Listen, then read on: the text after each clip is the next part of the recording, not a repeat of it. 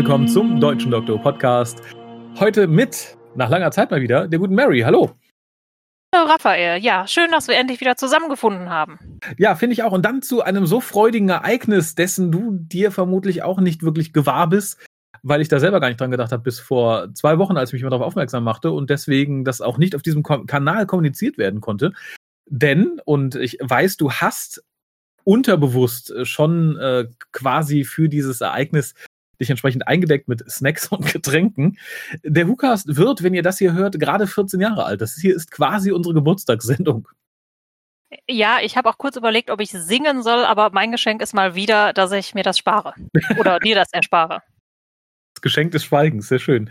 Ähm, nee, ich habe mir auch tatsächlich gedacht, weil ähm, es hat tatsächlich es haben zwei Personen dran gedacht, genau genommen. Vor zwei Wochen äh, war es der gute Tim, der hier was gekauft hat bei mir auf eBay Kleinanzeigen und vorbeikam und dann sagte, ah ja, und ich habe hier noch was, ihr habt ja bald Geburtstag. Und ich so, ja, äh, stimmt, tatsächlich, wir haben bald Geburtstag, habe ich ja gar nicht mehr dran gedacht. Und dann fiel mir ein, dass es ein bisschen knapp ist, um das hier noch gut zu kommunizieren. Was ich an dieser Stelle tun möchte, denn natürlich, wie glaube ich jeder Mensch, ich freue mich sehr, wenn man mir zum Geburtstag gratuliert, auch wenn ich nicht zu einer Party einlade. Und ähnlich freue ich mich da auch für meinen Podcast. Das ist kaum geschehen.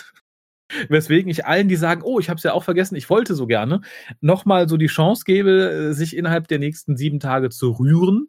Weil ich glaube, dann wird irgendwann der nächste Podcast aufgenommen und uns zu gratulieren. Ähm, es gibt für alle, die da irgendwie partizipieren wollen, auch ähm, vielleicht eine kleine Aufmerksamkeit. Da muss ich mal, äh, mal gucken. Also sowas wie quasi ein Gastgeschenk. So als Ersatz dafür, dass wir dieses Jahr kein großes Quiz oder ähnliches machen, beziehungsweise das irgendwann in den Herbst verschieben werden weil es ist gerade auch einfach viel zu warm. Also heute nicht, heute ist es kalt, aber so generell möchte ich hier nicht abends bei gefühlt und tatsächlich auch laut Thermometer 28 oder 30 Grad sitzen und äh, Leuten irgendwelche Fragen stellen. Nee, wer möchte das? Das ist ja dann fast in einem Verhörraum. ja, hier drin tatsächlich, äh, seit die Klimaanlage ins Schlafzimmer umgezogen ist, aber ich glaube, es gibt Leute, die haben damit wenig Probleme. Also ich kenne viele Leute, die sagen, ja, ja, kann ruhig noch heißer sein, stickig, ganz egal, finde ich super. Ich glaube, die Hälfte aller weiblichen Studenten äh, fällt in diesen, in diesen Typus Mensch. Weil in wie vielen Seminaren habe ich gesessen, in Seminarräumen, die kaum größer waren als mein Klo, gefüllt mit 30 Leuten, am Fenster junge Damen mit Schals bis zum Kinn hochgezogen und tatsächlich der verweigernden Haltung, mal eben das Fenster auf Kippe zu machen, weil nein, es zieht. Und ich glaube, solche Leute sind auch durchaus bereit, sich hinzusetzen und bei 35 Grad Leuten Quizfragen zu stellen. Ja, jetzt muss ich sagen, generell habe ich nichts gegen die 35 Grad. Äh, ich hätte jetzt was gegen Ersticken in kloähnlichen Räumen mit 30 Personen drin. Da würde ich auch lieber das Fenster vorziehen. Ja, gut. Das, das geht aber dann teilweise Hand in Hand, muss man sagen, ne? Äh, ja, das stimmt, aber zum Beispiel bei 35 Grad, ne, also ich persönlich mag das, aber dann mache ich auch gerne wenig und beantworte nicht noch gerne Fragen oder stelle Fragen. Ja, insofern freut euch auf einen nachgezogenen Geburtstag irgendwann im Herbst mit vielen schönen Preisen, auf die ich gerade gucke, weil ich tatsächlich ein neues Regal habe anschaffen müssen für den Kram, den ich irgendwann loswerden möchte. Und bevor wir ganz viel loswerden, ähm, habe ich hier die Lisa, die auch noch was loswerden möchte. Ihr könnt den WhoCast wie folgt erreichen. Telefonisch unter 0211 5800 85951 Schreibt E-Mails und schickt Fotos für die Fotowand an info@hucast.de. Schreibt im Forum unter drwho.de und folgt dem WhoCast auf Twitter unter www.twitter.com slash WhoCast. Spendet Geld über den PayPal-Button und schickt Geschenke, Briefe und Postkarten an die Adresse auf der Website. Vielen Dank, liebe Lisa. Und wir haben tatsächlich uns entschlossen, mit etwas weiterzumachen, was wir A, ewig hinausgezogert haben, schon als wir damit angefangen haben und jetzt auch eine ewig lange Pause hatten. Was mich im Nachhinein ein bisschen ärgert und gleichzeitig freut, weil ich heute festgestellt habe, wie viel Freude ich daran habe. Denn wir besprechen die nächste Folge Class, die wir noch nicht besprochen haben. Und äh, so viel vorweg, ich hatte ziemlich viel Freude damit. Ja, kann ich mich anschließen. Also ich weiß auch nicht, warum wir dann immer so lange brauchen. Äh, vielleicht ist es, um so die kleinen Juwelen auszukosten und weil wir mhm. vielleicht Angst haben, dass es irgendwie abfällt. Weil ja ganz viele Leute anderer Meinung, glaube ich, sind und die ganze Serie so verteufeln tatsächlich. Mhm. Ja. Da, das verstehe ich nicht, habe ich nach heute noch weniger verstanden, weil ich weiß noch so nach der Hälfte, also ich glaube vor dem tatsächlich etwas nicht so guten Zweiteiler, der zuletzt ähm, von uns besprochen wurde, sagte einige, ja, wartet mal ab, das wird ganz furchtbar. Nach dem letzten Mal hätte ich auch gesagt, ja, das kann durchaus so sein. Und darum bin ich auch mit etwas gemischten Gefühlen dann irgendwie jetzt an meinen Blu-ray-Player gegangen, um das zu besprechen. Aber ich war, wie gesagt, sehr positiv überrascht. Aber bevor wir die Wertung vorwegnehmen, kurz zu den Eckdaten. Es ist die sechste Folge der ersten und einzigen Staffel Class. Heißt auf Englisch sehr passend Detained, weil das ist das, worum es geht. Und ich habe selten äh, im Universum einen schlechteren deutschen Titel gesehen. Wilde Wut. Nicht nur, dass es halt nur so am Rande das kratzt, was passiert, es ignoriert auch meines Erachtens vollkommen das Kernthema dieser Folge. Es kehrt es genau genommen ins, ins, ins, Umgekehrte. Ja, also man kann irgendwie noch erkennen, woher es kommt. Mhm. Andererseits ist es einfach nur so, hey, wir brauchen eine Alliteration. Alliteration finden die Deutschen total gut. ja, das stimmt. Und äh, für das eigentliche Kernthema, nämlich ich glaube tatsächlich ist es ja Freundschaft und Liebe, fällt mir auch schwer eine Alliteration ein. Dir, du bist Texterin. Was ähm, lustige Liebe? Lass, Lustige Liebelei oder sowas. Lustige Liebelei. Naja, das äh, könnte auch andere Erwartungen wecken. Das Ganze lief am 19.11. in 2016 in Großbritannien. Ähm, ein knappes Jahr später äh, bei uns am 16.05.2017. Buch schrieb wie bei allen Folgen. Wie lange gucken wir das schon? Mhm. Die schönen vier Jahre für diese sechs Folgen. Regie führte Wayne Che Yip. Ich hoffe, das habe ich richtig ausgesprochen und man wird mich jetzt nicht irgendwie zum Teufel jagen wegen, keine Ahnung, kulturellem irgendwas. Aber ja, hat er gut gemacht, möchte ich auch vorweg sagen. Und ähm, ja, magst du, ich glaube, das kann man in fünf oder drei Sätzen tun, den Inhalt zusammenfassen? Sehr gerne. Ähm, unser Moment, es ist ein Quintett von Freunden, wird allesamt von Mrs. Quill, die so ein bisschen ähm, wütend ist und außerdem äh, man ein bisschen Zeit ohne die Anhängerschaft braucht, zur Nachhilfe verdonnert und mhm. kaum sind die fünf äh, eingesperrt oder fast eingesperrt, äh, gibt es einen Riss, durch den die fünf mitsamt des Klassenraums in ein Gefängnis gezogen werden, wo sie mit dem Zelleninsassen zusammen ähm, stecken, der in einem Asteroid feststeckt und sie nacheinander praktisch, ja, also sie versuchen mit ihm Kontakt aufzunehmen, um herauszufinden, wo sie sind, wie sie wegkommen und er bringt sie alle zu Geständnissen, weil das das ist, womit seine Rasse Leute bestraft hat und wovon die sich irgendwie ernähren. Ähm, am Ende des Ganzen kommt Charlie mit dem schlimmsten Geständnis von allen und äh, und rettet den Tag. Ja, rettet den Tag. Weiß, damit, ich wollte sagen, damit hat der Stein seinen Meister gefunden. Aber rettet ja. den Tag könnte man auch sagen. Genau. Und dann kommt Mrs. Quill rein, die genauso fertig aussieht wie alle, rettet Charlie, der gerade auch als neuer Gefangener reingezogen werden sollte, in den Stein. Und ähm, wir stellen fest, hm, Mrs. Quinn scheint in den 45 Minuten auch mehr erlebt zu haben als die anderen. Genau, das erfahren wir dann nächste Woche. Und wenn wir unseren Tonus beibehalten, besprechen wir das in zwei Jahren. Aber nein, ich glaube, ein bisschen schneller. Ja, zum doofen deutschen Titel habe ich mich schon geäußert ich war direkt etwas positiv überrascht, weil ich mochte die CGI mit den Asteroiden am Anfang ganz gerne. Das war irgendwie ein schönes, ein schönes, aufmunterndes erstes Bild, wo ich dachte, ja, das sieht vollkommen in Ordnung aus. Ja, auch so von der Einstellung her, die man dann gewählt hat, die Perspektive. Ja. Äh, generell, das habe ich ja vorhin schon kurz gesagt, finde ich die Regie und die Kameraarbeit in dieser Folge ziemlich gut. Also ich hatte viel Freude auch rein optisch bei einigen Sachen. Gut ist ein bisschen untertrieben, finde ich persönlich. Also ich fand die schon sehr gut. Ja, gut, das äh, ich wollte nicht direkt mit der Tür ins Haus fallen, aber ja, tatsächlich. Es ist äh, wirklich, ich habe einige Szenen auch mehrfach gesehen und ich dachte, ach ja, das ist ja ganz schön. Vor allem, weil mich am Anfang so ein paar Sachen irritierten. Ich dachte dann wirklich, das könnte irgendwie eine ziemlich quakige Folge werden. Denn was ich ein bisschen schwierig finde, ist tatsächlich, dass Quill natürlich berechtigterweise dem guten Prinzen eine Vorhaltung darüber hält, warum er die, die Shadowkin nicht getötet hat, was er hätte tun können. Ne? Die haben seine ganze Aus, Rasse ausgemerzt, warum er der, dann nicht mit gleicher Münze zurückgezahlt hat. Und er sagt, nee, man darf irgendwie Massenmord nicht mit Massenmord rechnen. Das hat der Doktor gesagt. Das irritierte mich in dem Moment total, weil ich gar nicht mehr auf dem Schirm hatte, dass das ja eigentlich ein Doctor Who Spin-off ist, was meines Erachtens auch nie so wirklich geplant war. Man hat den Doktor einfach irgendwie da reingepopelt, dass man das entsprechend vermarkten kann das riss mich ein bisschen raus. Und ich dachte, ach ja, stimmt, tatsächlich, die haben ja in der ersten Folge Capaldi getroffen. Ja, das ähm, ist bei uns jetzt auch vier Jahre her, ne? ja, tatsächlich. Und ich verstehe ihre Wut und ich verstehe auch seinen Ansatz total.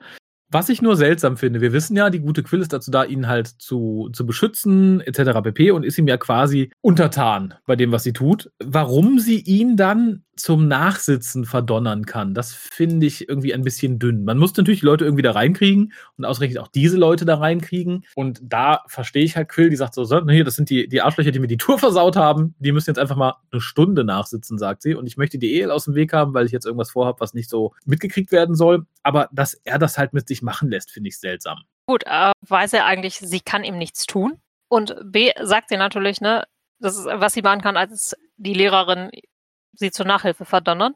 Ja, ähm, aber, da aber fand ich schon komischere Sachen oder konstruiertere Sachen. ja, ja, wie gesagt, ich weiß Und er nicht. ist als Typ ja auch niemand, wo du dir vorstellen kannst, dass er jetzt majestätisch sagt, so nicht Vasallen. Ja, das stimmt schon. Ich fand es allerdings etwas seltsam. Wenn ich, wenn ich Prinz wäre und ihr schon sage, na, du bist da, um mein Leben zu schützen und red mir nicht in meinen Quark rein, wen ich umbringe und wen nicht, dann würde ich nicht mir von ihr sagen lassen, so, du, du, du sitzt jetzt nach. Im Nachhinein muss ich tatsächlich sagen, dass ich die ganze Prämisse von dem Prinzen, der eben noch zur Highschool geht, ein bisschen irritierend finde. Das ging mir heute ein paar Mal so. Ich glaube, ausgelöst dadurch, dass er danach sitzen muss. Und ich finde die ganze Idee, dass mal was durch diesen, durch den, durch den Rift kommt, der in der Schule ist, was nicht außerirdischer Mensch oder einfach Spore ist und eigentlich, ich dachte im ersten Moment, ja, der riesige Asteroid crasht da erstmal durch. Die Idee hätte ich tatsächlich ganz reizvoll und nett gefunden, dass es da nur ein Splitter ist, trübt es im ersten Moment ein bisschen, aber was der Splitter tut, fand ich tatsächlich aufregend und spannend. Also, dass das Ding da einschlägt, alles explodiert und dann sind die mit ihrem Raum im Void. Fand ich cool und fand ich als Teaser auch ziemlich, ziemlich nett. Ja. Der Gag vor dem, vor dem Vorspann, den, der hätte jetzt nicht sein müssen, dass der Prinz fragt, ob Detention immer so ist. Dass da irgendwas Seltsames passiert ist, hätte auch ihm aufgehen sollen, finde ich. ja, andererseits ist er ja manchmal ein bisschen langsam von Begriff. Ja, das stimmt. Was mir aber aufgefallen ist, das hatte ich auch ein bisschen vergessen, wie sehr ich den Vorspann und das Thema mag.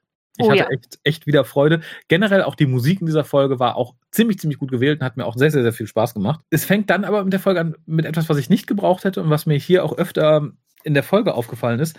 Ich finde gerade zwei Personen stechen für mich in dieser Folge ein bisschen raus, als sie spielen sehr schlecht, die Charaktere gehen mir ziemlich auf den Keks größtenteils. Und das war Tanja und das war Rahm. Und Tanja ist hier die erste, die dann irgendwie an diesem, an diesem Void steht. Und ich weiß nicht, warum es so geschrieben ist. Ich weiß nicht, warum sie es tut. Wahrscheinlich, um dem Zuschauer zu vermitteln, dass es wirklich schlimm ist, was gerade passiert. Sie steht da und sagt die ganze Zeit, this is bad. This is really, really bad. It's bad. Weiß ich nicht. Da war ich sofort akut furchtbar genervt. Es ging, ich war total von den Lensflares abgelenkt.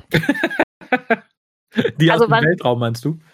Ja, also ich fand halt cool, dass es nicht irgendwie Weltraum war, aber sondern wirklich schwarz. Also es sah ja aus wie ein schwarz gemalter Raum drumherum und dann das Mhm. Ganze nur mit so zwei, drei Lensflares immer so abgesetzt wurde. Also, dass man wirklich das sich vorstellen konnte, es ist nichts. Ja, fand ich auch. Und wie gesagt, ich fand die Idee auch ganz schön. Und ich finde, und das haben wir in den vorangegangenen Folgen öfter mal gelobt, dass die Figuren sich so realistisch verhalten. Ich finde halt eher auch sehr schön, dass sie als erstes auf die Idee kommen, dass Quill irgendwas mit ihnen angestellt hat, weil die hat die ja quasi zum Nachsitzen verdonnert und die ist denen ja auch nicht unbedingt wohlgesonnen. Und dass das halt erstes zur Sprache kommt, fand ich nett. Das ist nicht immer so. Nee, also fand ich auch ziemlich gut. Also auch die Reaktionen von denen waren vollkommen berechtigt. Ja. Also nicht so heroisches, ah, überhaupt kein Problem, wir finden sofort eine Lösung, sondern erstmal dezente Panik. Genau, die, die Panik, dann überlegen, was passiert ist, dann überlegen, wer schuld sein könnte. Und dann fangen wir schon ein bisschen so mit den Themen an, die ich halt wirklich gut und interessant finde. Und das ist so die erste Aussage von, von Tanja, die sagt, nee, wenn wir tot wären, dann wärt ihr nicht hier. Ihr seid nicht in meinem Himmel. Das finde ich ist Freunden gegenüber, wovon man ja noch ausgehen muss, was sie sind, die da sind, quasi ihre einzigen großen Freunde, finde ich, ist es eine harte Aussage zu sagen, na, wenn ich tot bin, ihr seid also nicht in meinem Paradies, ihr gehört nicht zu meinem Konzept von, von einem glücklichen Afterlife. Das äh, fand ich schon eine recht starke Aussage. Sie wird später natürlich dann noch entsprechend erklärt, warum sie das so sagt, aber ich fand es so als erstes Statement schon ähm, relativ heftig. Ja, aber Ram ist ja vom ersten Moment an, äh, ich sag mal, noch aufbrausender komisch als sonst. Ja, das, äh, das stimmt und das hat offensichtlich auch den guten Herrn Fayette etwas überfordert, weil ich finde, er verbringt alles, was nicht irgendwie etwas feinfühligere Charakterfolge ist, größtenteils damit doof zu gucken. Ja. Ich, hätte, ich hätte Screenshots machen können, seitenweise, wie er einfach, wenn er ausflippt, dumm guckt. Also es ist tatsächlich meines Erachtens schauspielerisches Versagen oder zumindest so grenzwertig. Und was mich dann auch rausbrachte, und zwar sehen wir den Splitter in der Wand. Und das ist das Einzige, was mich regie- oder kameratechnisch tierisch gestört hat.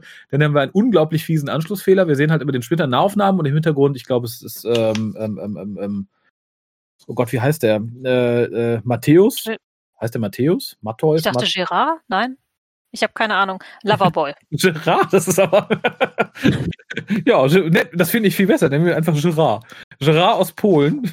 Ähm, wir sehen ihn und wir sehen ähm, im Hintergrund. Und dann sehen wir immer sie in der Nahaufnahme und sie stehen halt komplett anders, weiter entfernt, gucken komplett anders. Das, sowas regt mich immer ganz tierisch auf. Und äh, in dem Moment ist mir auch das erste Mal aufgefallen, dass Gerard überhaupt dabei ist. Ich war bis dahin fest davon ausgegangen, dass nur unsere Kerncrew dabei ist. Und ich habe tatsächlich auch die halbe Folge lang überlegt, ob das der geheime Trick der außerirdischen Identität gewesen sein kann, dass sie ihn quasi simuliert hat und keinen fällt's auf. So ähnlich wie es bei Adam bei Torchwood war, dass halt die Realität sich verändert hat und der steht jetzt einfach da im Raum. Bis mir dann irgendwann war, war okay, das kann es nicht sein. Er war offensichtlich die ganze Zeit dabei, weil so die ersten Minuten ist er mir überhaupt nicht aufgefallen, weil ich ihn überhaupt nicht da verortet hatte. Auch so in dem, in dem, in dem Quill-Ding nicht, dass sie sagt, so, ich stecke jetzt die Leute, äh, die ich nicht leiden kann und die mir gefährlich werden, stecke ich da rein. Wie gesagt, ich habe mich echt gefragt, warum er da ist. Bin im Nachhinein aber sehr froh, dass er da war. Ja, also mir ist er direkt von Anfang an aufgefallen, weil er direkt ähm, früh auch Großaufnahmen hatte. Also ich meine mhm. schon in dem Raum. Also als sie noch nicht auf der anderen Seite waren. Mhm. Wo ich nämlich auch erstmal einen Moment brauchte, um ihn einzusortieren. Und mir dann einfiel, ach ja, Loverboy. Das stimmt. Also äh, das fiel mir zum Glück schnell auf, aber ich dachte so, okay, seltsam. Und hier merkt man relativ schnell, dass offensichtlich alle über die Maßen aggressiv sind. Und ich dachte auch da erst noch, dass das passend zum deutschen Titel so das Hauptthema wird, dass die sich jetzt einfach alle irgendwie so in ihre Wut reinsteigern, bis sie sich am Ende fast zerfleischen. Und der gute Gerard ist dann der Erste, der quasi tätig wird und den Splitter rausschmeißen möchte.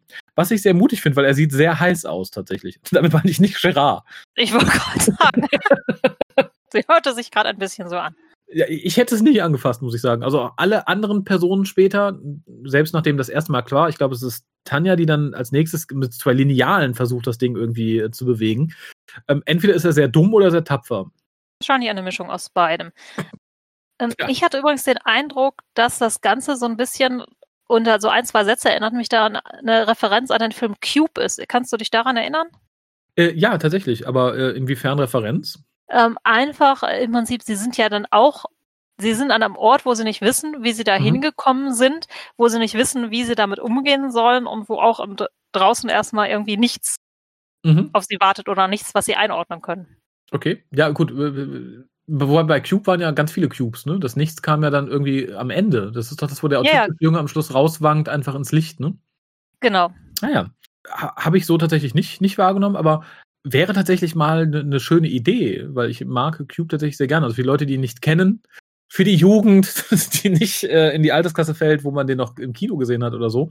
Ähm, es ist tatsächlich, es ist, glaube ich, ein, war ein relativ niedrig finanzierter Film, aber ähm, der erste macht richtig Spaß. Also wie gesagt, wenn ihr so ein bisschen Mystery, ein bisschen Blätter ist es jetzt nicht, aber er ist halt, wenn ihr Blut sehen könnt, äh, schaut ihn vielleicht vorsichtig. Aber ich weiß, was du meinst, allein dieses Gefangensein in einem Raum. Genau. Finde, das ist immer so ein bisschen in Nicht wissen, wie man rauskommt. Äh, da fand ich übrigens auch sehr schön diese klaustrophobische Seite vom Prinz. Ja.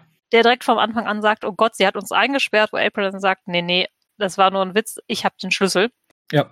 Das, das finde ich ganz ähm, gut, macht ihn halt auch irgendwie menschlich. Ja, fand ich auch. Und auch, dass sich das so ein bisschen auf die Spitze treibt. Und bei ihm, ihm nehme ich das halt ab, im Gegensatz zu Rahm. Tatsächlich. Also wenn die beiden nebeneinander, der eine ist äh, quasi näher am Oscar als der andere und der andere ist irgendwie näher am Kellner als der andere. Ich fand das, was folgt, insgesamt total schön. Ähm, sowohl technisch, weil du hast dann eine Veränderung des Tons um, ähm, um Gerard herum der halt dann von dem Moment berichtet, wo er sich gegenüber seiner, seiner Großmutter geoutet hat. Ich dachte erst, wäre seine Mutter oder so aber er sagt dann später, es ist seine Großmutter. Auch da Rahms Satz, ob denn so Polen aussieht, pff, weiß ich nicht. Ich finde, den hätte man rauslassen sollen. Das gereicht weder ihm noch dem Drehbuch zur Ehre, weil er ist nicht so dumm und ich fand es im Moment auch tatsächlich überhaupt nicht lustig. Nee, lustig war das nicht.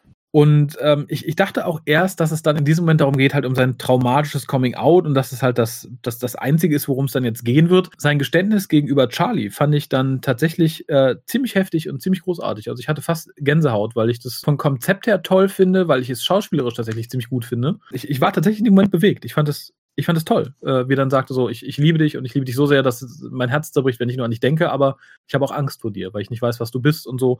Ähm, ich fand es toll. Ich finde, das, das hätte schon als Thema für eine ganze Folge gereicht. Ja, ich sag mal, das schwang ja schon immer mit oder ist was, was logisch ist, aber dass man das so erklärt und dass es auch gut rüberkommt. Also ich fand tatsächlich, dass äh, schauspielerisch eher ganz, ganz weit vorne war, weil ich habe da auch an den verschiedenen Szenen von den beiden echt äh, ja. mitgefiebert. Und vor allem, es wirkt halt echt natürlich, nicht gestellt, sowohl der Dialog, alles. Ja. Ja. Sehe ich Wirklich genauso. sehr schön gemacht das setzt sich dann halt auch noch fort. Also wir haben dann ein, ein bisschen Geplänkel und Rahm guckt wieder doof und keine Ahnung. Und ähm, so als nächsten Punkt habe ich dann wirklich auch das Gespräch zwischen den beiden, wo sich halt Gerard mit Charlie auseinandersetzt und halt ein bisschen versucht, sich zu erklären. Das fand ich, fand ich wirklich, wirklich nett, weil es halt, wie gesagt, es, es wirkt natürlich, es ist, ist realistisch, es, das ist ja das, was wir Klaas immer zugute gehalten haben, dass es halt so sein könnte tatsächlich. Es wirkt nicht überzogen, es wirkt nicht kitschig, es war halt wirklich, wirklich schön. Äh, dazwischen schiebt sich dann so ein, so ein Konflikt zwischen Rahm und April, den ich wiederum etwas konstruiert fand. Ähm, die geraten später noch quasi aneinander, als sie ihre Geständnisse loswerden, aber hier diese, dieses ganze Wutding zwischendrin, ich weiß nicht, ob es am Schreiberischen lag oder am Spielerischen, das wirkt für mich halt gebastelt. Oft. Und das fand ich sehr schade. Und das war hier halt auch wieder so, weil es halt die, die etwas stilleren, emotionaleren Szenen dazwischen ziemlich kaputt macht. Ja, es hat halt auch was damit zu tun, dass die beiden tatsächlich, äh, wie ich finde, schauspielerisch die äh, Schwächeren sind. Mhm. Oh ja. Also menschlich mag ich gerade sie unheimlich gerne. Ähm, ja. Also ich hatte ja auf der letzten äh, Timelash das Vergnügen, mit ihr ein Interview führen zu können und sie ist super nett, mega sympathisch. Ähm, aber ich finde sie halt auch schauspielerisch ein ähm, bisschen mhm. schwach. Also sie hat halt auch nur zwei Gesichtsausdrücke. ist einer mehr als Kirsten Stewart, aber. Ich wollte es gerade sagen, ja. Also damit könnte sie natürlich in der Twilight-Vorsetzung jederzeit mitspielen, aber ähm, ja, das wechselt dann wieder auf, den, auf das nächste Quasi-Geständnis von Tanja, die halt sagt. Ähm, ich möchte einmal kurz ja. vorher was zu der ähm, Kameraführung noch sagen. Ja, bitte. Ich finde das total cool, dass dann praktisch direkt begonnen wird, wo man noch nicht genau weiß, was es mit diesem Stein auf sich hat, ob da jetzt eine Entität drin ist oder nicht. Mhm. Ähm, sofort praktisch aus der Perspektive des Steins, praktisch die fünf Freunde, die da drumherum stehen, betrachtet. Also wirklich so, als würde man den einmal alle abscannen. Ja. Ja, genau. Wie gesagt, ich finde die Kameraarbeit sowieso toll. Ich finde auch, dass hier ganz wenig, aber sehr, sehr gut mit so Zeitlupenaufnahmen gearbeitet wird. Wirklich nur in Momenten, es wird ja oft in vielen Filmen und vielen Serien irgendwie total überstrapaziert oder eingesetzt, wo ich denke, ja, es muss jetzt nicht sein. Aber hier hast du so ganz kurze Szenen, ganz besonders ähm, später in der Folge, ich sage es jetzt, sonst vergesse ich weil ich mir, glaube ich, nicht notiert habe, ist, glaube ich, die Szene, in der April so nach hinten kippt. Und ich glaube, oh Charlie oh, ja. sie fängt oder so. Gut es ist kurz, es ist, es ist ja nicht mal irgendwie zwei, drei Sekunden Zeitlupe oder so, aber es ist unglaublich gut, weil es der, dieser Szene und der ganzen Emotionalität drumherum so viel mehr Kraft verleiht. Und das hast du in ein, zwei Szenen hier auch noch vorher schon, die, wo so wirklich nur so ganz leicht punktuell Zeitlupe eingesetzt wurden. Das ist halt richtig, richtig schön. Das hängt auch mit der Raumkonstruktion generell zusammen. Ich meine, die mhm. drehen die ganze Zeit in einem winzigen Raum und äh, die beleuchten ihn von so vielen Seiten und Perspektiven und das passt auch immer, ähm, also mhm die Figuren stehen nicht immer so, wie sie sollten, aber der Raum passt schon, ne, vom Anschluss her und allem. Und daraus wird eine gesamte Welt, so wie sie es aufbauen. Also ja. auch diese eine Szene, wo die sich alle hinter die Stühle schmeißen. Ja. Ähm, super. Also du hast halt das Gefühl, das ist viel, viel größer als dieser Raum, weil die ja dauernd kleine Ebenen aufmachen, wo sich die einzelnen Charaktere irgendwie näher kommen oder streiten. Und trotzdem hocken die alle ganz, ganz eng aufeinander. Ja, finde ich auch. Dazu passt noch was, was ich mir als übernächstes notiert habe. Ich ziehe es mal eben vor. Und zwar ist der Raum natürlich schon beschädigt durch, die, durch das Einschlagen dieses Splitters, aber man schafft es dann im Laufe der Geschichte, ich glaube irgendwo bis zur Mitte hin, den noch weiter zu verändern, weil, weil Rahm immer mehr äh, Lichter kaputt macht. Er tritt irgendwann gegen den Stuhl oder gegen den, gegen den Tisch. Dann geht schon ein Licht irgendwie kaputt, warum auch immer, so wackelkontaktmäßig. Und dann schlägt er, glaube ich, Tanja das Ding aus der Hand mit dem Baseballschläger und macht ja, genau. Licht kaputt. Und das ist halt sehr schön, weil sich halt auch die Stimmung dadurch in dem Raum komplett ändert es wird halt immer noch ein bisschen bedrohlicher. Ja, eben. Und wie gesagt, das ist unglaublich gut aufgebaut. Ähm, davor haben wir halt Tanjas ersten Kontakt mit dem, mit dem Stein. Da war sie sehr mutig, dass sie als erstes halt dann nochmal freiwillig dran gegangen ist. Und Gut, da ist sie aber, glaube ich, die Wissenschaftlerin auch, ne? Also, was ja immer so ein bisschen überfällt, ist sie, dass sie ja das kleine Genie unter denen ist. oh ja, das wird ja auch diverse Male betont. Aber dass sie halt dann auch so mutig ist, fand ich äh, tatsächlich ganz interessant. Und ihr Geständnis fand ich, äh, passt gut, diese Aussage mit dem Himmel. Kam aber, glaube ich, auch für viele und auch für mich in dem Moment erstmal so wie ein Schock, dass sie halt sagt, so, ich fühle mich von euch nicht, nicht gleichwertig als Freundin behandelt. Ich habe das Gefühl, ich bin halt irgendwie die kleine Schwester und das kleine Mädchen und so. Und ich finde, auch das ist durchaus ein nachvollziehbares Problem. Also ich kenne durchaus ähm, Menschen aus Freundeskreisen oder die sich in diesem Freundeskreis so fühlen und sagen, ich fühle mich nicht gleichwertig, ich fühle mich halt immer irgendwie von, von oben herab bemuttert oder als nicht reif genug behandelt oder so. Das fand ich schön, dass das angesprochen wird. ich glaube auch, dass die Zielgruppe, die ja doch eher ältere Jugendliche sind, das durchaus gut nachvollziehen können. Ähm, ich finde in dem Moment, wo sie dieses Geständnis macht, auch die Kameraperspektive total cool, weil du hast dann auf einmal so eine leichte Aufsicht und sie den Blick so nach unten gesenkt und du kriegst Mhm. wirklich so eine Perspektive, als wäre sie ein kleines Mädchen, was zu ihrer großen Schwester kommt und sagt, hör mal, ich muss dir was beichten, ich ähm, habe deine Lieblingshaarspange verloren. Wie gesagt, ich finde es echt, echt super umgesetzt. Wir erfahren dann halt relativ schnell, ein Stück weiter über, über, diesen, über diesen Splitter. Und zwar, die Asteroiden waren ein Gefängnis und da ist halt immer noch ein, ein Gefangener über. Und es wird halt ein bisschen diskutiert, wie schrecklich der sein muss, wenn man extra im Weltraum ein Gefängnis baut und so. Ich musste da sehr, sehr stark an Shada denken, irgendwie so als Konzept, was ja auch dieses Gefängnis ist, was auf diesem Asteroiden gebaut wurde. Fand ich tatsächlich schade, dass da niemand bei war, der das hätte referenzieren können. Also hätte dann irgendwie der gute Doktor irgendwie noch am Fenster gestanden, hätte er ja ganz locker einmal Shada rufen können. Das habe ich ein bisschen vermisst. Es wechselt dann tatsächlich wieder in eine Diskussion zwischen ähm, dem Prinzen und Gerard, äh, der ihm halt die Geschichte von Narnia erzählt. Der als erstes fragt, ob das ein, Ort in Kanada ist. Und Finde ich auch sehr schön. finde ich total süß. Und dann wird wieder so ein Thema angesprochen, wo ich auch emotional irgendwie total begeistert war, weil ich schön finde, weil ich finde, es ist ein interessantes und wichtiges Thema. Und zwar äh, fragt Gerard dann den, den Prinzen, ob er sich denn nie über seine Freunde beschwert hätte. Ähm, nicht mal irgendwie in Ruhe in seinem eigenen Kopf so vor sich hin, weil das doch eigentlich fast jeder tut. Und der Prinz sagt so, nee, das äh, habe ich tatsächlich nie getan. Und ich finde, es sind, es sind beides irgendwie valide und interessante Ansätze. Also es gibt, glaube ich, beide Konzepte von Freundschaft, dass du dich furchtbar darüber aufregen kannst über deine Freunde und dann sagst, naja, aber ich habe sie ja trotzdem lieb. Und es gibt, glaube ich, das Konzept, wo du sagst, so, nee, ich mache mir da gar keine Gedanken, ist erstmal alles okay, was sie machen. Und das fand ich sehr schön, vor allem, weil das gegen Ende nochmal aufgegriffen wird, warum das für Charlie Ja. so ist. Weil der halt nie Freunde hatte und weil das für ihn jetzt erstmal so ist, boah, Freunde, es ist so. Und das fand ich unglaublich gut. Und auch da wieder, das wird hier so gestreift und kurz erwähnt. Und ich finde, allein dieses Thema hätte viel mehr Raum einnehmen können. Und wie gesagt, darum finde ich halt diese Folge so toll, weil sie sowas wirklich punktuell erwähnt. Man kann drüber nachdenken, aber es wird nicht zu Tode diskutiert. Und das war halt so der, der, nächste Punkt. Ach ja, und wieder, was technisch schön war und auch aufnahmetechnisch schön, ist der Versuch, Charlies dann seinen Arm aus der Tür zu halten. Ähm, wo in dem Moment natürlich der Arm dann zurückkommt. Das fand ich von der Kameraperspektive her sehr, sehr gut gelöst, dass man nicht direkt mit diesem Special Effect Shot anfängt, sondern erstmal sagt, okay, wir haben eine Nahaufnahme von ihm, seh, sieht, wie die Hand herausgeht und sein Arm und von der anderen Seite wieder reinkommt. Ich hatte erst den Verdacht, dass man sich das Geld sparen wollte, äh, aber auch der Special Effect Shot danach sieht sauber und gut aus tatsächlich. Man braucht auch einen Moment, um zu kapieren, was da jetzt passiert. Ob ein zweiter Charlie den Arm reinsteckt oder. Ja, Genau. aber auch da finde ich, ist es ein relativ probates und einfaches Mittel zu sagen, ihr könnt hier nicht raus, ihr könnt auch nichts rauswerfen. Das finde ich in Ordnung. Ich meine, das hätte man schon sagen können, okay, wir werfen den Splitter raus und warten. Ja, das haben sie sogar vorher versucht. Mhm. Da Hätte April hatte ihn ja, glaube ich, schon mal gegen das, die Void-Tür praktisch geschlagen. Wobei da, glaube ich, für mich im ersten Moment, ich habe auch nicht zurückgeguckt nochmal, ersichtlich war, ob sie einfach nicht getroffen hat und der vom Türrahmen abgeprallt ist oder ob man das absichtlich offen gelassen hatte oder ob es tatsächlich der Punkt war. Ich frage mich tatsächlich, wenn man gesehen hat, was passiert oder wenn die Truppe gesehen hätte, was passiert, warum Charlie es dann nochmal probiert hätte. Gute Frage. Naja. Was ich allerdings tatsächlich gut finde, ist, dass jetzt praktisch wieder so eine Diskussion anfängt, ob man was machen kann, was man machen kann. Äh, Tanja ist ja der Meinung, man müsste jetzt äh, weitermachen und Mhm. April meint, ah, naja, aber Miss Quill wird ja vielleicht doch kommen. Ich bin da ganz bei Charlie und die rettet uns, die muss ihn ja retten. Und äh, andere sagen, naja, doch nicht. Und Tanja sagt dann, ich meine, das ist wahrscheinlich als einzige Schwarze dann auch ihr Job. She's your slave. Also wo Ja. man, glaube ich, sieht, dass sie einfach schon von ihrer Herkunft erstmal mit Miss Quill führt, fühlt. Also Ähm, äh, wobei ich fand, das war dann wieder, äh, wir haben ja später noch eine ähnliche Diskussion. Das fand ich so ein bisschen sehr obvious irgendwie. Ähm, das mit dem Safe fand ich, wie gesagt, noch okay.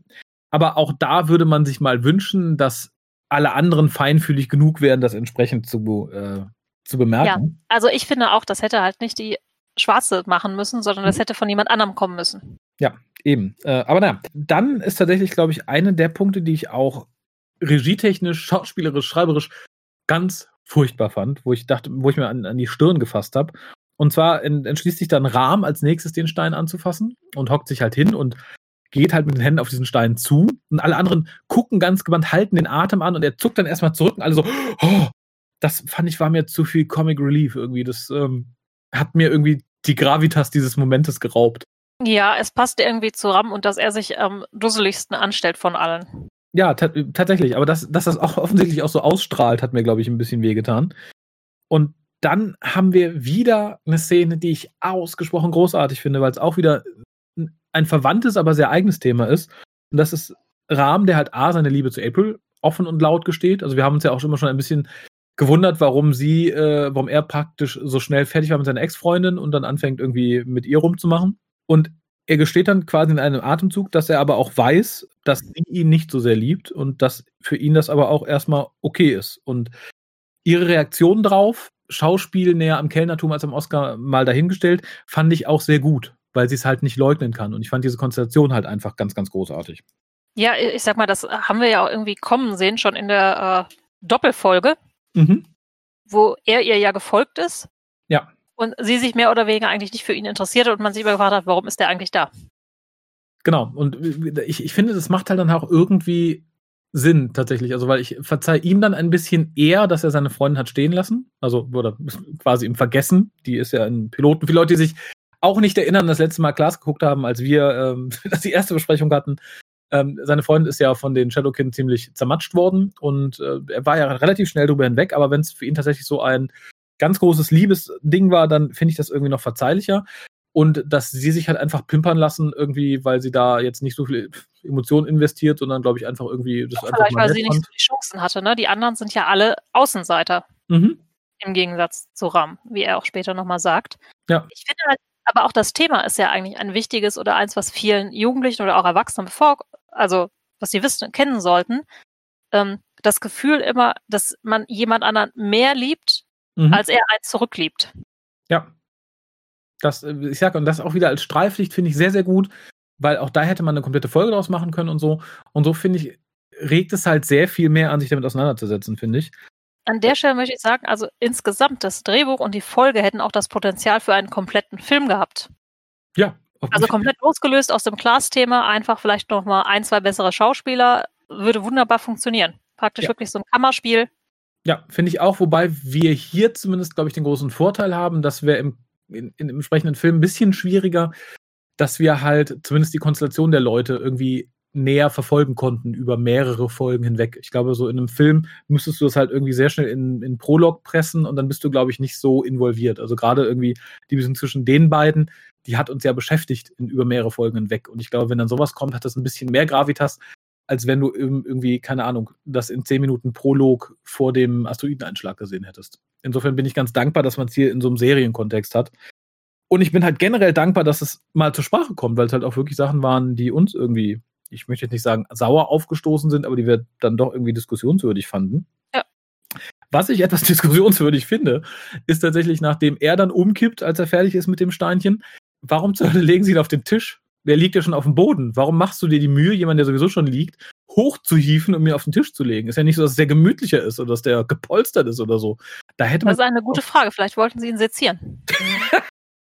wir haben es im Rücken, wir wollen wissen, wie es ihm geht, aber wir wollen uns jetzt nicht ewig bücken. Trag den mal da hoch. Aber dann erfahren wir tatsächlich auch die, die quasi komplette Auflösung darum, wer jetzt mit ihm im Raum ist. Nämlich es ist ein Mörder, er war mit vier anderen irgendwie in dem Asteroiden gefangen und hat diese auch umgebracht. Wir erfahren hier noch nicht ganz, wie das Ganze gelaufen ist, aber wir erfahren halt hier, dass der sehr böse ist und sehr schlimm und tatsächlich auch so schlimm, dass er die anderen umgebracht hat.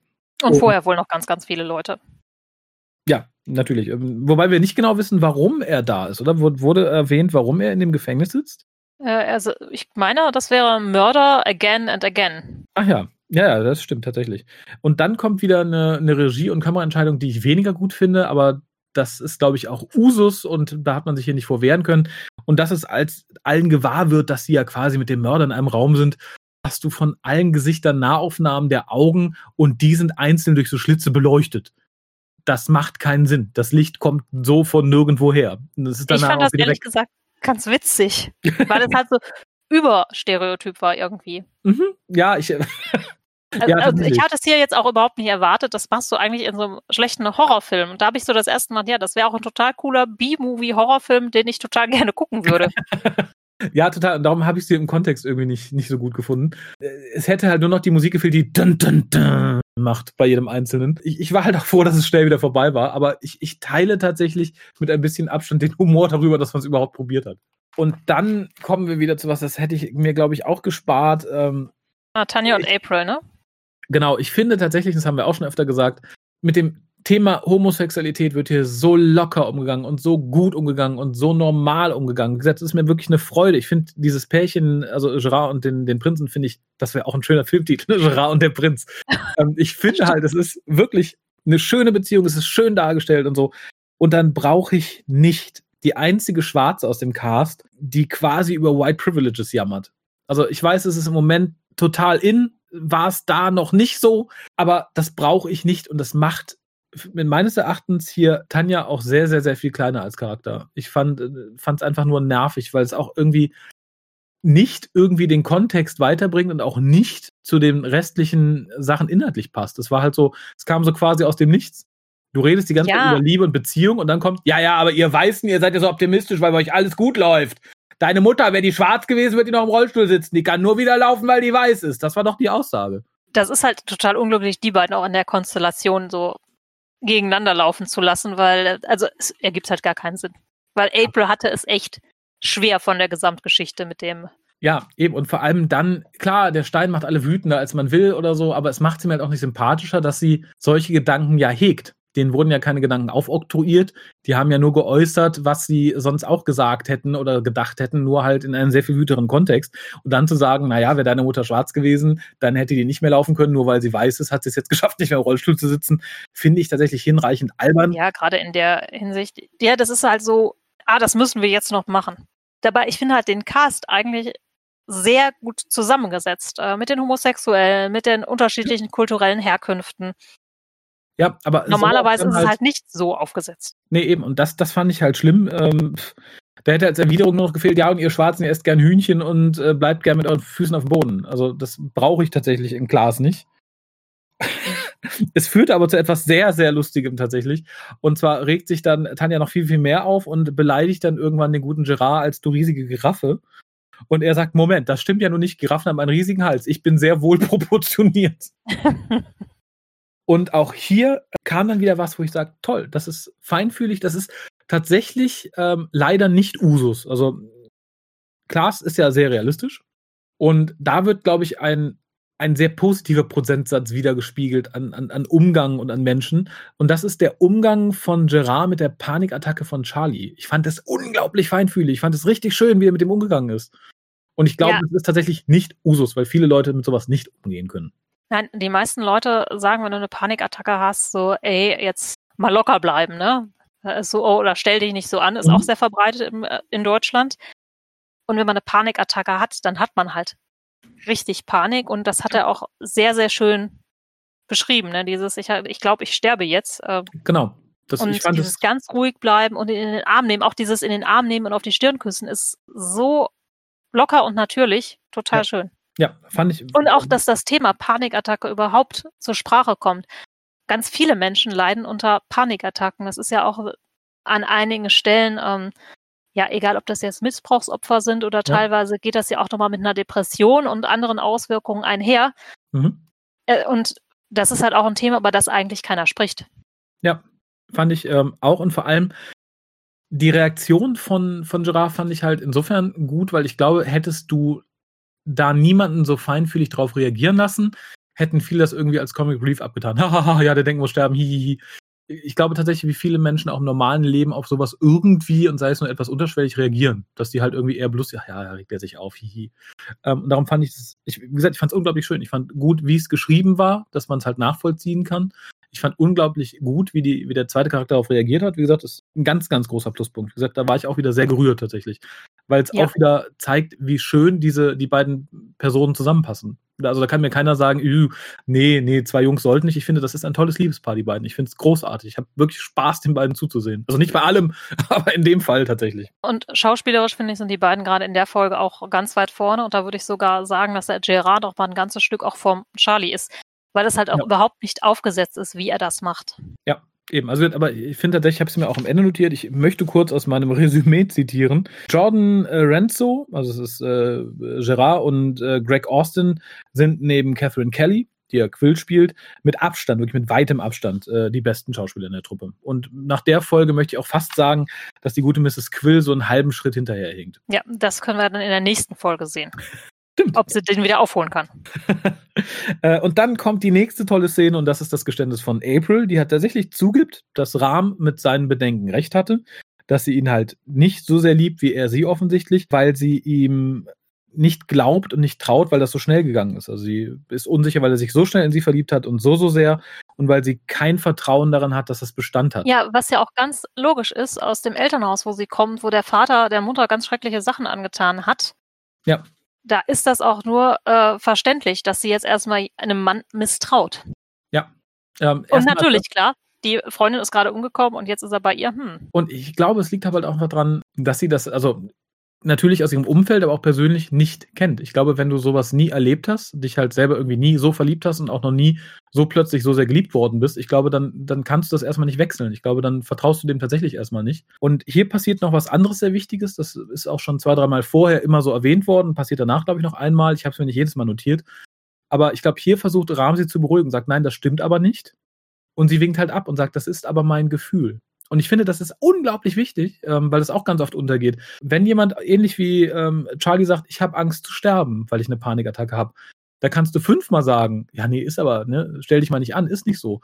Wenn das das Gefühl von jemandem ist, dann muss man das ernst nehmen, muss auch entsprechend damit umgehen können, weil derjenige ja nicht aus seiner Haut kann in dem Moment. Und das ist hier halt auch wieder so wichtig. Ne? Da kann Rahm jetzt fünfmal sagen, nein, das ist aber nicht so. Da kann sie es auch vorher von ihm praktisch unter diesem, ich sag mal, Wahrheitsdruck ähm, Mhm. Erfahren haben. Das ist ja trotzdem ihr Gefühl und das ist ja auf einer ganz langen Geschichte basierend.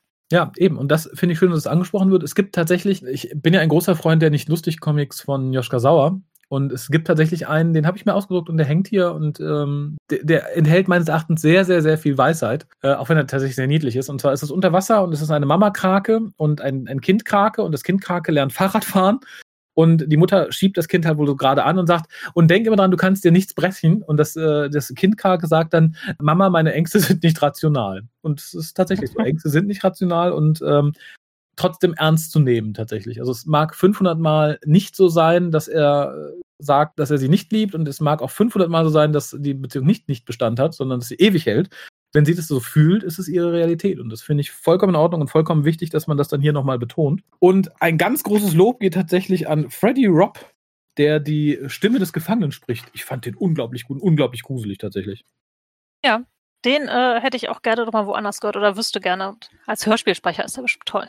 Oh ja. Ähm, er hat aber, glaube ich, noch nicht so viel gemacht. Ich hatte mal ein bisschen gegoogelt. Er hat auch geschauspielert ein bisschen, aber ich habe nichts äh, zu den Voice-Acting-Sachen gefunden.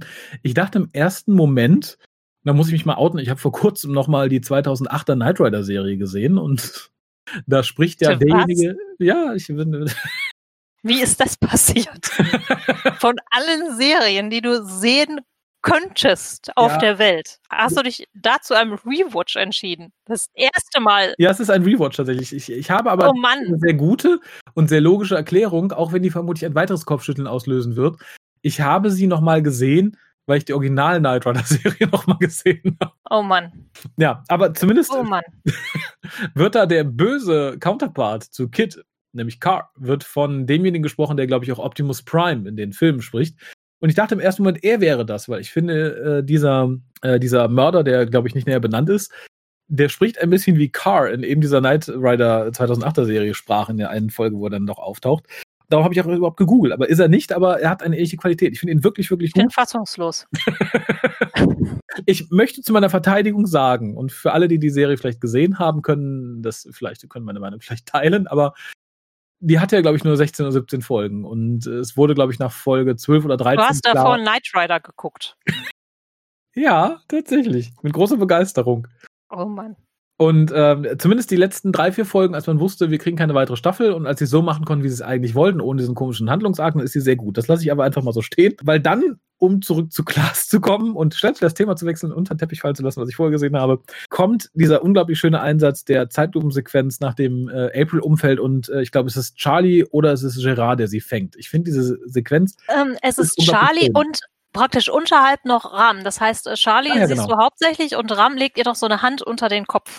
Genau. Und ich finde diese Szene, es ist meines Erachtens optisch die, die beste Szene der Serie bisher, in, in dieser Folge auf jeden Fall. Brennt sich auf jeden Fall direkt in die Netzhaut ein. Also wirklich toll. Und ich habe sie mir auch zwei, dreimal angeguckt, weil sich wirklich, weil ich sie sauber, schön und unglaublich passend finde. Und das finde ich bei Zeitlupenaufnahmen, auch so bei Matrix vielleicht, sehr, sehr selten. Und ich finde auch interessant, was sie äh, jetzt dann erzählt, dass sie praktisch sagt, wir sind hier für immer gefangen, der Ort ist außerhalb der Zeit. Mhm. Und äh, das heißt, wir werden auch nicht altern, wir werden immer hier bleiben und praktisch mit der Schuld leben müssen. Ja, bis wir uns gegenseitig zerfleischen, wie auch derjenige das gemacht hat, der ähm, jetzt noch übrig ist, weil der hat ja seine vier Kollegen umgebracht, weil die sich ja alle gegenseitig mit Schuld übertrumpft haben, bis sie, bis sie sich gegenseitig umgebracht haben. Mhm. Und das finde ich halt ist auch ein interessantes Strafkonzept. Total. Finde Für ich, immer äh, in einem Raum zu bleiben, nicht altern zu dürfen und aber dabei immer wütender zu werden. Mhm. Und dir immer wieder deine Schuld vorgehalten bekommen. Ja. Es erinnert mich ein bisschen an eine Deep Space Nine Folge, die ähnlich ist, wo ähm, hast bist du hast du Deep Space Nine gesehen? Ja. Ähm, das ist eine wirklich tolle Folge, in der äh, Miles O'Brien gefangen wird auf dem Planet X, wird, glaube ich, nicht erläutert, und wird dann direkt danach aber wieder entlassen, aber man hat ihm quasi Erinnerungen an ein ganzes Leben im Gefängnis eingepflanzt, äh, währenddessen er während einer Hungersnot oder so seinen Mitgefangenen umbringt. Ah, und, ja, ich äh, erinnere mich. Und er ist danach halt natürlich posttraumatisch total belastet und muss aber halt damit leben, weil er sagen, ja, es ist ja nur eingepflanzt. Er sagt aber, nein, aber ich habe so gehandelt. Ich habe diesen Menschen umgebracht, der mir wohlgesonnen war und mir auch Essen zur Seite gelegt hatte, aber äh, das habe ich nicht gecheckt.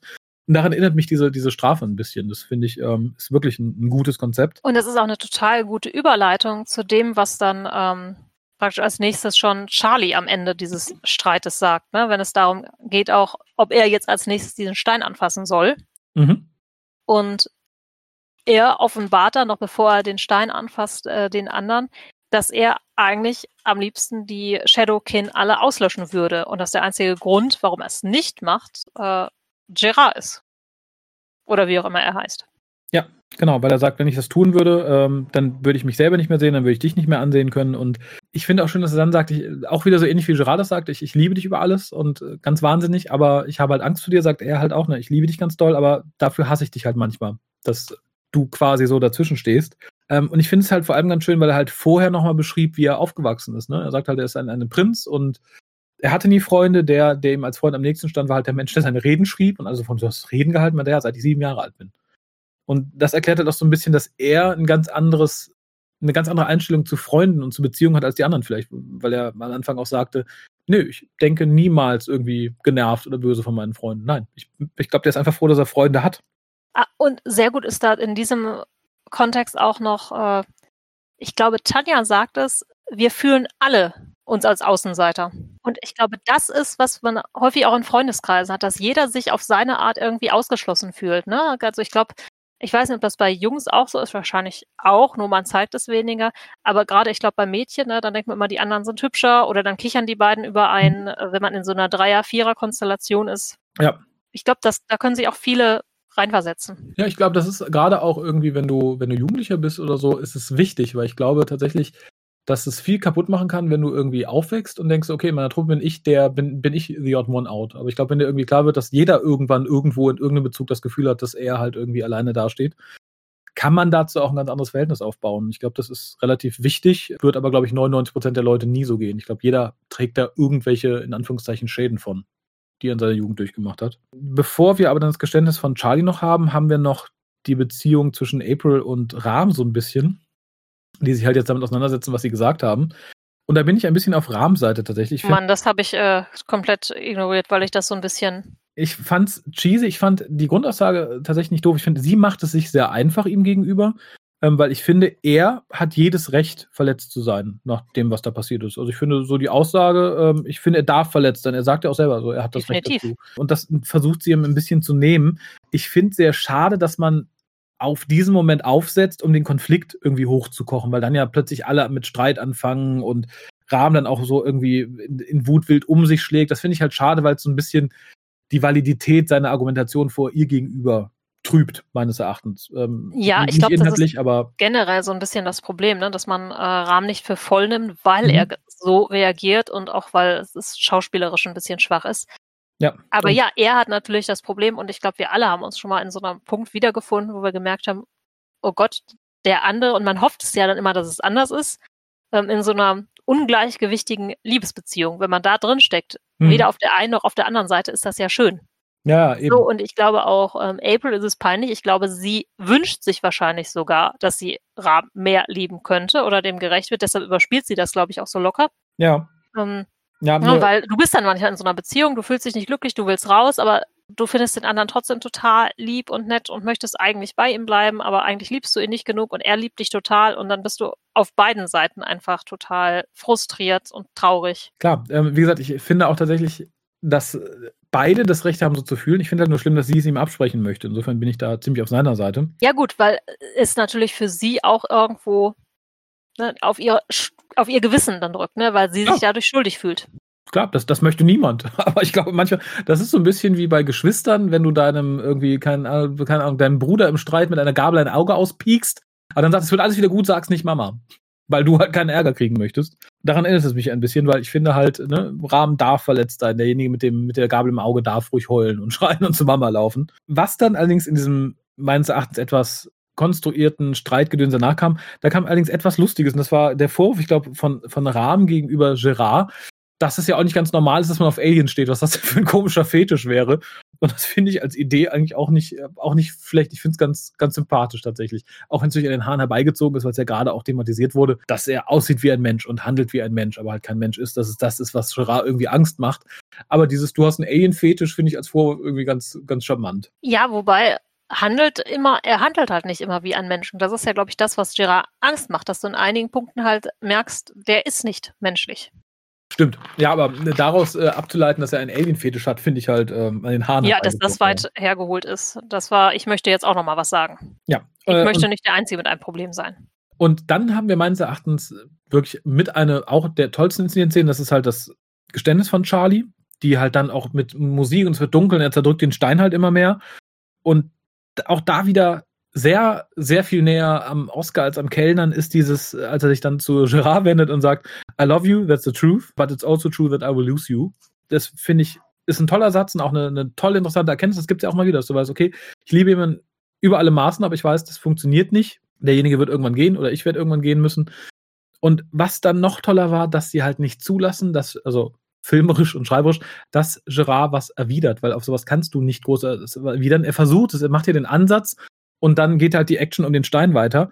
Ich fand es unglaublich gut. Ja, aber ich wünsche mir, dass es doch nicht so kommt. Nee, ich auch nicht. Also, das wünscht sich Charlie und Gerard vermutlich auch, aber ähm, Nee, das ist natürlich äh, rein logisch betrachtet, Mhm. wird das natürlich irgendwann der gute Prinz weiterziehen oder woanders hingehen oder ja, man weiß Ja. es nicht. ja, oder, Wir werden es auch nie erfahren, dass es keine zweite Staffel gab, nehme ich mal oder an. die Diskrepanzen sind einfach zu groß zwischen den beiden. Das kann ja durchaus auch gemeint gewesen, dass er sagt, okay, nee, es klappt tatsächlich nicht, weil ich bin halt ein außerirdischer Prinz und du bist ein polnischstämmiger äh, Highschool-Schüler. Aber ich fand es toll, ich fand es toll inszeniert, ich fand es großartig geschrieben. Auch hier wieder ganz toll die Kamera, die so ganz dicht äh, mit so einer leichten Aufsicht zeigt. Im Übrigen, äh, wir haben gar nicht, die benutzen ganz häufig diese ähm, Bullaugenlinse. Ja, aber gut tatsächlich, die regt mich auch oft auf. Sehr, sehr wirklich gut, ja. Weil normalerweise kann ich das nämlich auch nicht leiden. Ähm, und hier hat das total gut gepasst. Weil sie, glaube ich, ähnlich wie die Zeitlupe alles sehr punktuell und dezent einsetzen und nicht irgendwie die dann durch den Raum wirren lassen und schwirren lassen und irgendwas Spannendes damit machen, sondern es ist einfach ein Perspektivenwechsel, der sehr gut funktioniert. Ja, es ist im Prinzip nur, um was, was sowieso in der Handlung passiert, zu unterstreichen, nicht um zu sagen, hey, guck mal, wir haben eine Bullaugenlinse. Ja, guck mal, wir haben eine Zeitlupenkamera dabei. Ja. Ähm, ja, und dann tatsächlich äh, kommt so quasi der Höhepunkt, in dem halt äh, der Prinz sagt immer, du verschweigst noch irgendwas, was ist los und so, und dann dieses äh, You are my murderer und dann das Zerdrücken des, des Steins. Ich, ich fand es toll inszeniert. Das habe ich auch in Doctor Who ewig nicht gesehen. Das ist halt wirklich, wirklich toll. Und da fragte ich mich aber noch ein bisschen, tolle Szene, äh, tolle Musik, toll gespielt, bla bla bla. Da dachte ich aber, machen Sie sich mit Erklärung, wenn da eine Erklärung kommt, machen Sie sich ein bisschen einfach oder nicht? Und das kommt, ich glaube, zwei, ein, zwei Szenen später die Erklärung, dass man sagt, naja, ich selber bin halt viel, viel schuldiger als er und darum bin ich sein Mörder. Fand ich toll. Das, wie gesagt, führt mich wieder zu dem O'Brien-Ding. Also im Prinzip aufgrund dessen, was er gedacht hat, dass er die alle umbringen würde, Mhm. ist er schon schuldig. Ja, das sagt er dann ja auch ausdrücklich nochmal. Er sagt halt, für uns äh, Rhodianer ist das, was wir denken, genauso schlimm wie die Tat selbst. Und auch das, finde ich, ist wieder ein toller, interessanter Ansatz, über den man stundenlang diskutieren könnte, dem, glaube ich, auch schon Philosophen und religiöse Kasten sich, äh, glaube ich, den Mund fusselig geredet haben. ich finde es toll, dass das hier in einem Satz kurz angesprochen wird, äh, handlungsrelevant, aber ohne es auszuwalzen. Ich fand es richtig, richtig gut und ich finde es als Begründung auch toll. Weil er dann ja auch an den Stein gesogen werden soll. Deswegen. Genau. Das ist dann natürlich das, wo man sagt, okay, das ging alles sehr schnell, ne, dass Quill in dem Moment reinkommt, eben auf den Stein schießt und dann ist Ende. Also, ich fand es halt ein bisschen so, erst kommen sie zurück, weil der Insasse der Zelle tot ist und dann mhm soll er aber wieder in den Stein reingezogen werden. Das hätte der Konstrukteur des Gefängnisses auch einfacher haben können. ja, hätte auch einfach die anderen rausschmeißen können. Ja, und ich glaube auch tatsächlich, dass, äh, wie auch immer das funktioniert, wenn man merkt, es ist nur ein Splitter meines Gefängnisses übrig, dann ähm, stellt man solche Funktionen auch tatsächlich ein. Aber ist wirklich nur noch ein Splitter des Gefängnisses übrig? Eigentlich ist ja nur dieser Splitter durchs Tier gekommen. Der restliche äh, Asteroid, Meteor, jetzt bin ich auch verwirrt, ist ja noch weitergeflogen. Oder war, sind die alle zerschellt am Anfang? Ich glaube, zumindest einer ist komplett zerschellt, aber vielleicht, ja, keine Ahnung. Vielleicht war auch eine Verbindung zu dem Rest des Feldes da, das weiß man natürlich nicht. Aber ist im Endeffekt auch unwichtig. Das dient ja nur dazu, dass man es irgendwie, wie, wie, heißt es auf Deutsch? Auf Englisch heißt es to wrap up, dass man es irgendwie vernünftig beenden kann. Ja. Ähm, das ging halt entsprechend schnell. Wir hatten auch nicht mehr viel Zeit. Ich hätte mir da jetzt auch, glaube ich, nicht so viel Nachwehen gewünscht der gute äh, Rahmen haut dann einfach ab und sagt, I'm gone, wo ich dann wieder dachte, ja, mh, geh Kellnern, geh nicht Schauspielern. Und ich fand tatsächlich, die gute Quill sah noch cooler aus als sonst. Mit der Narbe, mit dem äh, leicht äh, milchigen Aber Auge, mit den langen Haaren. Das war wirklich, und auch, ich meine, man brauchte diese Szene natürlich, um auch um einzuleiten, dass Quill auf einmal ihren freien Willen wieder hat. Mhm. Weil das Erste, was Charlie sagt, ist nicht, boah, danke, du hast mir das Leben gerettet, sondern warum hast du eine Waffe? Ja. Fand ich richtig gut. Und sie sagt dann halt, dass sie den Arm verloren hat, also das komische, fiese Nagetier, was sie irgendwo stecken hatte, vermutlich, äh, was sie dazu gezwungen hat, halt ihm nichts tun zu können. Und sie sagt halt auch so, na, das war mein Abschiedsgeschenk, ab jetzt geht hier alles ein bisschen anders. Und er sagt halt so, ja, krass, wir waren ja irgendwie nur 45 Minuten, warst ja nur weg. Und sie sagt dann halt so, naja, das fühlt sich an äh, wie eine ganze Lebenszeit. Und ich nehme halt auch mal tatsächlich an, dass dann quasi das, was wir nächste Woche sehen, für sie viele, viele Monate oder Jahre dauert. Wie auch immer sie dann in dieser wilden Fantasy-Welt gefangen ist, die im Übrigen sehr, sehr cool aussah. Also ich freue mich richtig auf die nächste Folge. Also ja, ja. Fantasievoll, es sah spannend aus, die Optik war super. Also ich bin da echt sehr voll freudiger Erwartung. Und tatsächlich am Ende meiner Notizen. Ich auch. Äh, magst du dann als erstes äh, Resümee ziehen und mir deine Wertung an den Kopf werfen? Äh, wenn du wie immer nochmal das System, waren es zehn Punkte? Eins bis zehn, genau. Gut. Ja, vielleicht schreibe ich mir das irgendwann mal auf. Bewertungssysteme. Aber wir können auch irgendwann ein Crossover machen. Da gibt es halt hier eins bis zehn Penisse. Kein Thema. Dann weiß ich niemals wieder, wie ich irgendwo werten soll. Aber äh, wie gesagt, eins bis zehn, nur Punkte in dem Fall. Wie war es für also, dich? Oh. Für mich war es, glaube ich, genauso schön wie für dich. ähm, ich äh, gucke ja momentan fast gar keinen Fernsehen im Gegensatz zu anderen, die irgendwie Zeit für das Rewatch von Knight Rider und der Knight Rider Serie von 2008 haben. Also das ist, glaube ich, jetzt seit einer Woche das erste, was ich gesehen habe. Mhm. Ähm, und ich glaube, dazwischen habe ich jetzt auch nur, also ich gucke momentan sehr, sehr wenig. Mhm. Und nachdem ich ja bei den letzten Folgen Doctor Who totale Schwierigkeiten hatte, da irgendwas zu gucken und immer dachte, oh, wann ist es vorbei? Für die meisten. Habe ich hier gar nicht gemerkt, wie schnell die Zeit vergeht und saß, glaube ich, die ganze Zeit total gebannt vom Fernseher und hatte tierisch Spaß und habe mich gefreut an der Kameraarbeit, an den, an der Rauminszenierung, am Drehbuch. Mhm. Okay, ich habe ein paar Mal schmunzeln müssen über die schauspielerische Leistung, schauspielerische Leistung von ein, zwei mhm. Kandidaten. Äh, das wurde aber von anderen dann wieder so rausgeholt, dass es mir dann letztendlich wirklich egal war. Und da muss man auch sagen, wenn man es jetzt mit aktuellen Doctor Who-Folgen, den letzten, vergleicht, mhm. oder auch der schauspielerischen Leistung da, mhm. oder dem Einsatz an einigen Punkten, es ist viel besser. Also ja. wenn du eine Tanja neben einen, ich habe seinen Namen vergessen, stellst, schneidet die Tanja viel, viel besser ab. Ja. Ja, und Ach, das gleiche gilt für April oder Ram. Ja, gut. Also neben Julie Whittaker eindeutig, ja. Die, äh, die, die sieht ja bei der reicht sie nicht mehr zum Kellnern. Bin ich, bin ich tatsächlich bei dir. Und wir haben ja da ja, ähm, ne, Ram ist ja auch der Inder eigentlich. Und mhm. Stimmt. Naja.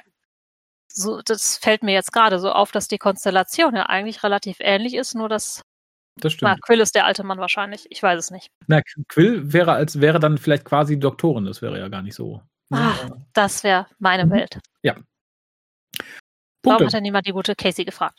Ja, also ich hatte viel Spaß, ich fand die toll. Ähm, ich würde, glaube ich, acht Punkte vergeben. Hm, Okay, äh, punktemäßig sind wir da komplett einer Meinung. Ich hätte fast die neun gegeben, weil ich so begeistert war tatsächlich vom, vom Inhalt. Ähm, aber die etwas doch traurigeren Leistungen schauspielerischer Art und die ein oder andere Unnötigkeit haben es dann ein bisschen gedrückt.